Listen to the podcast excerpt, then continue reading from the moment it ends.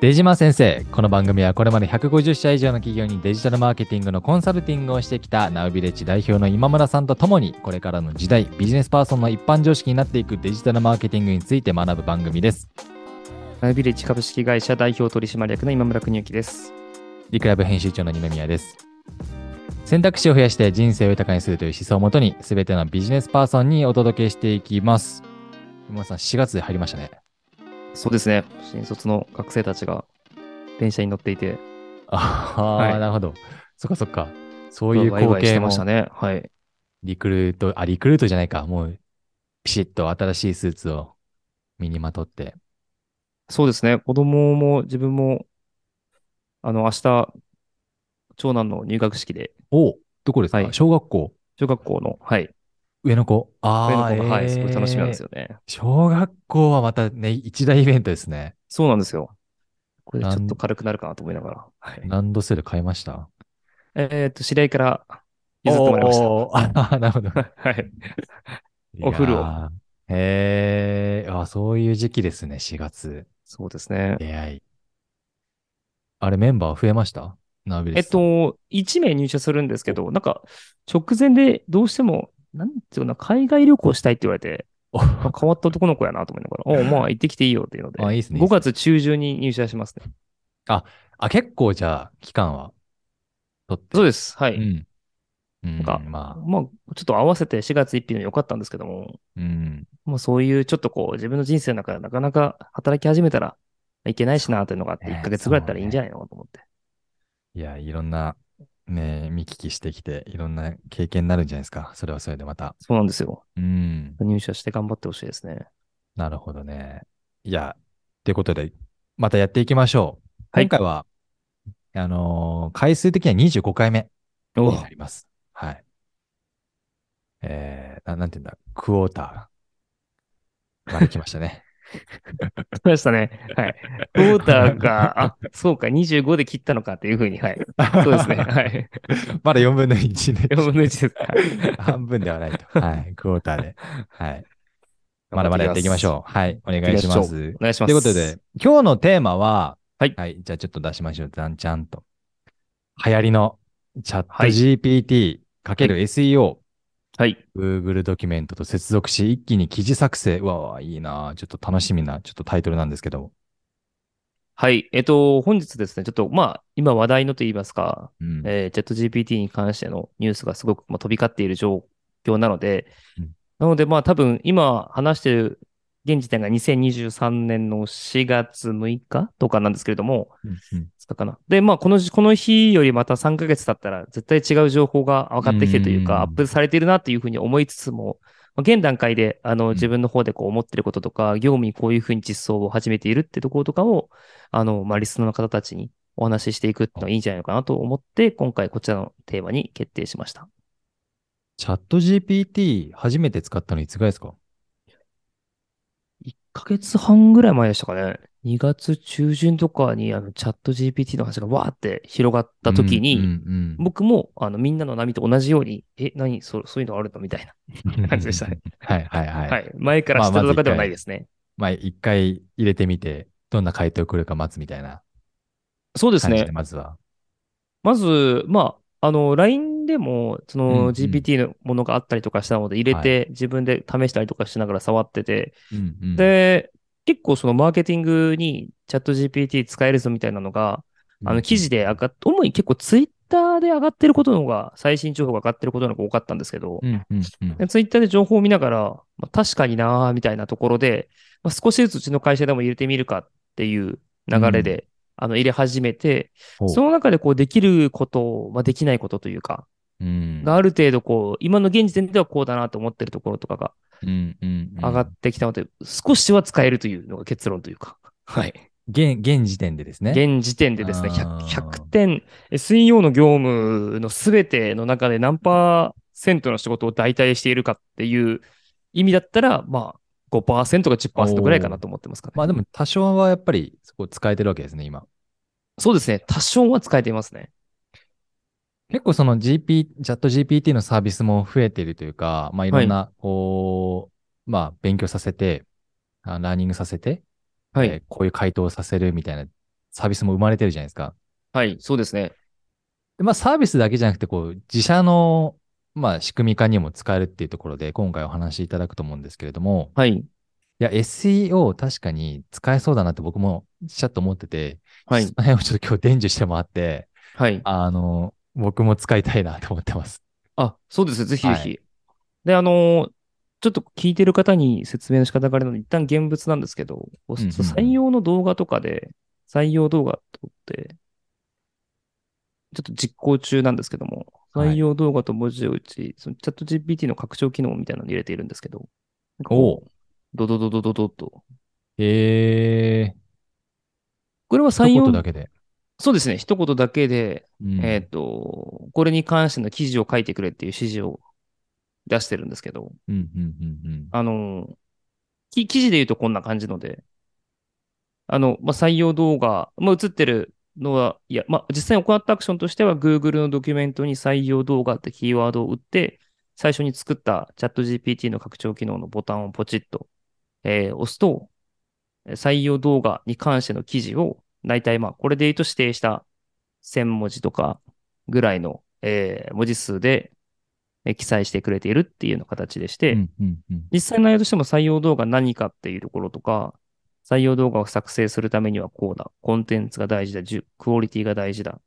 じゃあところをこう書いてくれるような。うんうんうんこれうがんまうあ、ん。インえー、ここまでそうで書すいてくれるんですね。結構まあまあ、これ今採用動画で、えっと、チャット GPT を活用して記事を書かせた場合に、うん。こういうのがあるんですけれども、これもちょっとこう G、チャットはい GPT のこう、プラグイン拡張機能を入れるだけでこれができるんですかそうですね。ちょっとこの、おーなんでしょう、拡張機能を入れて、はいはいはいあのガガス、ガスというか、あ Google Apps プ Script で少しだけ。書いてるんですけはいど、うんうんうんうん。そのスクリプト自体も、まあ、その世の中に無料で落ちてるというか、ああ、なるほど。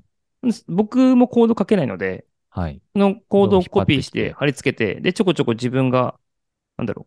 うん。う、に関する内容で専門的な記事を作成してくださいあーここになるほ指ど示出してるみたいな感じですね。もう最初からそこに入れたわけですね。そうです、そうです。はいはいはいはい。これで僕が自分でそ書しいたらた単みたいな。そうです。うんうん。なんで、あの、ここに、あの、入れると、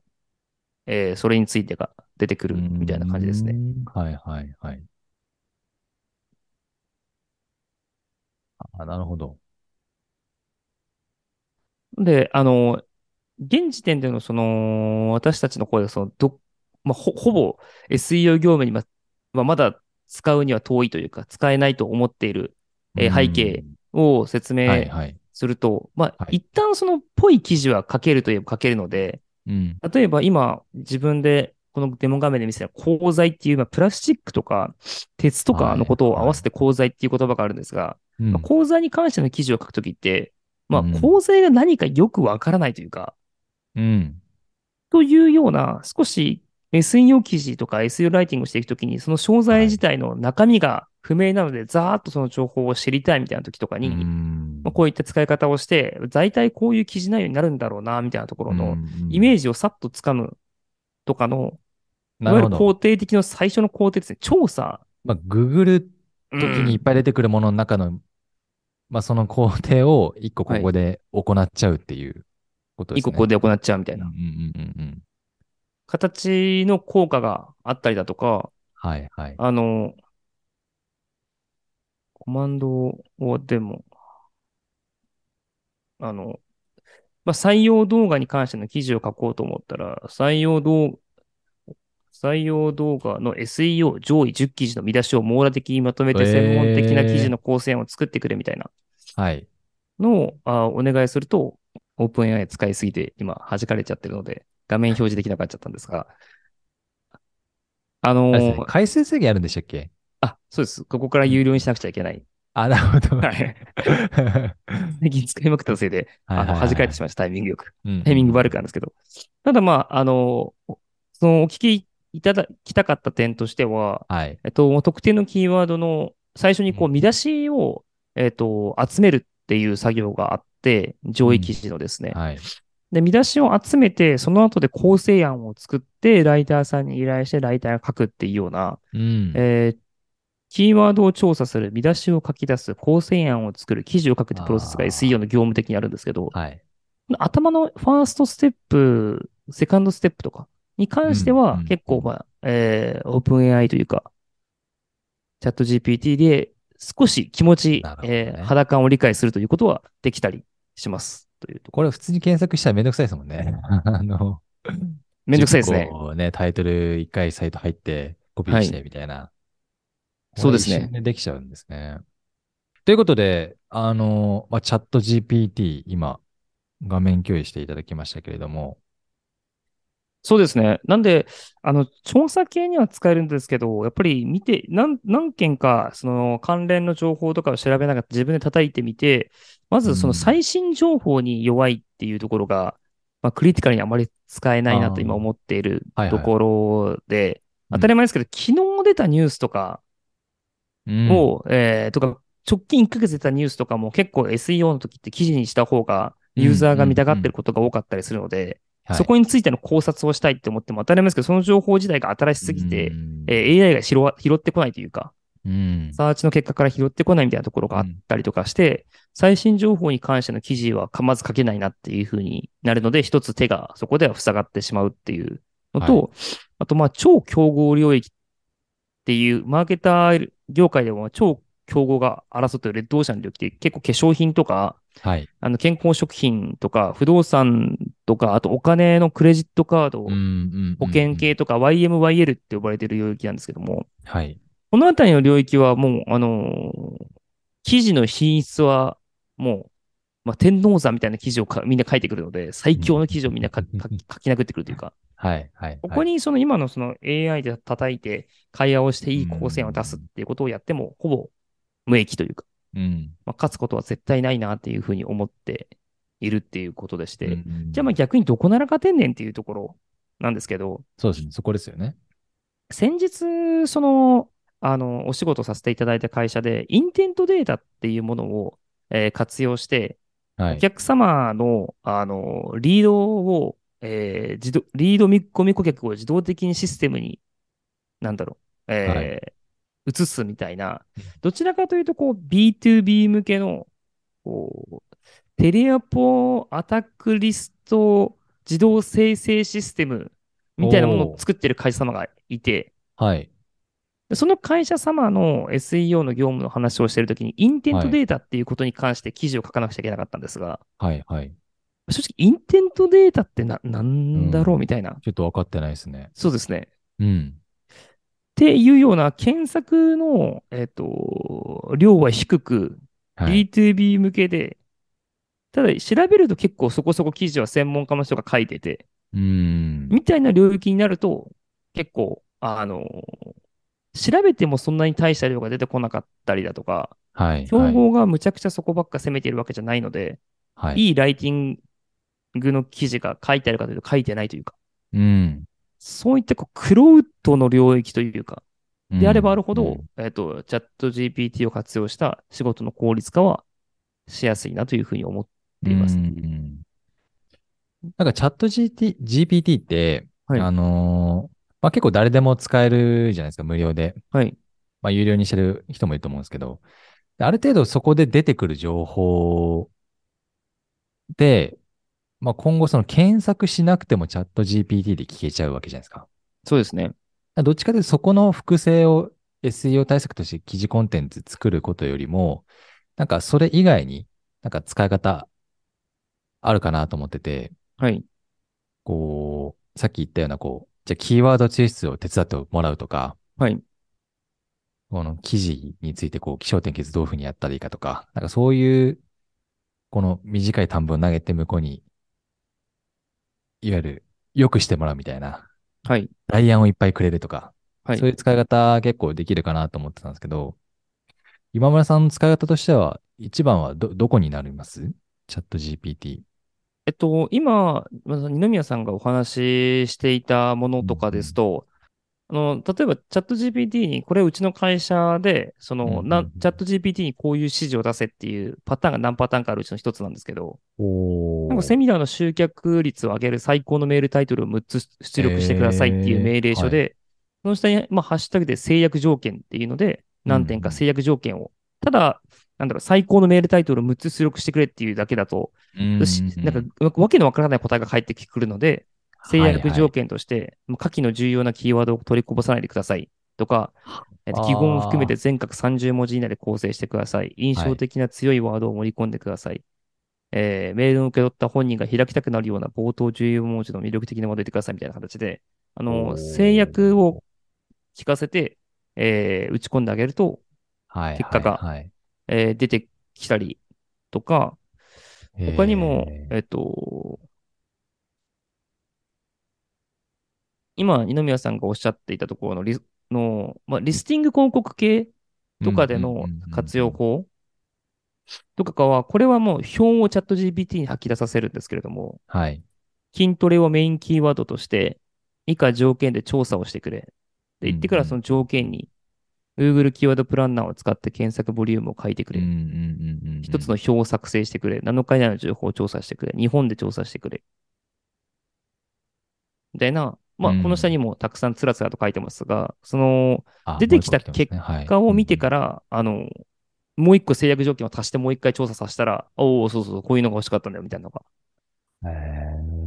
なるほど。こう、指示を具体的にすると、よりそれがしっかり上がってくるわけですね。なるほどね。でも、これもなんか今、僕の今、あの、お見せしたものだったり、話してる内容とかで、命令書と制約条件を書けば、それなりの答えが上がってくるって言ったら、まあ、丸って言えば、それなりの答えが上がってくるんですけども、うんじゃあ SEO 的に勝てる記事の構成に結果なったかうんとか、ウェレスリスティング広告で言うと、そのキーワードだけやればいいのかっていうと、うん答えはノーってなっちゃって、一部を、はいはい。まあ、網羅しているっていう結論にしかならないので、うんうんなんであくまで参考にするっていうところにししととどめておかないと、そうですねプロのマーケター同士の戦いになったら負けてしまうなっていうふうに思っている感じ。だからいいか、この辺って結構調べて考えてまとめる作業あるわけじゃないですか。人間はい。がやるとしたら、はい。まあ30分から1時間がかかるところが一瞬で出てくるって、はい。脳みそを違うところに使えますよね。そうですね。うん。ちょっと楽にしてくれるアシスタントみたいな。そうそうそうそう。これだから新卒の方にじゃあこれをやっといてねって言ったら多分1日かかるかもしれないけど、はい。 CPT だったらまあ30秒ぐらいで上がってくるんで、じゃあこれを使ってこうしてこうみたいな話ができますね。そうですね。おっしゃる通りですね。うーん。なんか今後の使い方とかはどうですかこ今れは僕、まあ今これで。うん。考えているのは、えっと、自分たちでいろいろこう試してみるのも多少やるんですけれども、今このチャット GPT の技術がローンチしたばっかりの頃って結構そこだけ、あの、探求して、あの、思いっきり調査して新しいノウハウを展開ししてくる人たちが、えーうん多いと言いますか、はい。ノートとかで結構有料記事です、えーとか、うで、ん一記事600円とかで販売してる人が今増えてるんですね。はいはいはい。なんで、その情報を片っ端から買いまくって、うん。あの、頭の中に入れて必要なものだけ、マーケターとして必要なものだけのうん残して、あとはまあうん捨ててっていうような形を取るのが一番時間帯効果は自分としては高いかなって思っているのうんなるほどで、自分では探いることはしない方が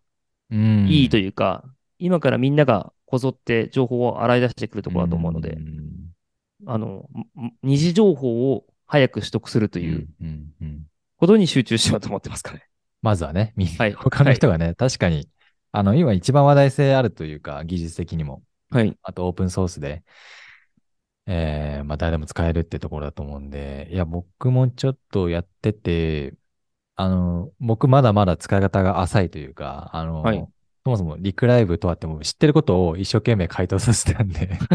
あの一番意そ味れもない面。白いですね。おもちゃです、もうだから。それは 面白いですね。ミ知ってることは聞いてどうすんねんみたいな一。生懸命回答、間違わないように回答させることをやってま したけど、まあ、そんなことはどうでもよくて、はいまあだからこう仕事にね、ビジネスとして、どうこの部分アドバイス的に使えるかみたいな、まあ今走りだと思いますし、今後はね、えーより、まあでもなんか開発一旦ストップしろみたいな話も、署名本当集ですね。めね、いろいろありますから、はい。頭が良すぎるんですよね、この素晴らしい技術というか。そうですね。今のは結構今、SEO だけとかに切って説明しましたけど、やっぱ Google スプレッドシートとうんあの連携をして Facebook って打つと Facebook の社員数は URL は社長は社長の経歴はってバーッと出してくるようなものはいだからはこれもまたガスで多分連携するやつなんですけどい。うん。でノーとかもあったりするので結構まあ使用しとはすごい広そうですよねうん。そうですね。でもマーケティングとはめちゃくちゃ相性いいかなと思ったので、今の話聞いてると。相性いいですうねん。なんかね、まあ多分今後いろんな業務にも通じてくると思うんですけど、はいはい。まあ見守っていきましょう。はい。ということで、また、あの、新着情報あれば、またお話しいただければなと思います。はいまたぜひアップデートしてお話しできるように頑張ります、はい。ということで、えー、出島先生、ここまでお聞きいただきありがとうございました。番組への感想は、ハッシュタグ出島先生、出島はカタカナ先生は漢字でお願いします。今村さんへの質問、感想も大歓迎です。概要欄のフォームからお問い合わせください。この番組は各週、えーライブ収録、その週の金曜日に、ポッドキャストで配信されます。次回もどうぞよろしくお願いします。よろしくお願いしますありがとうございました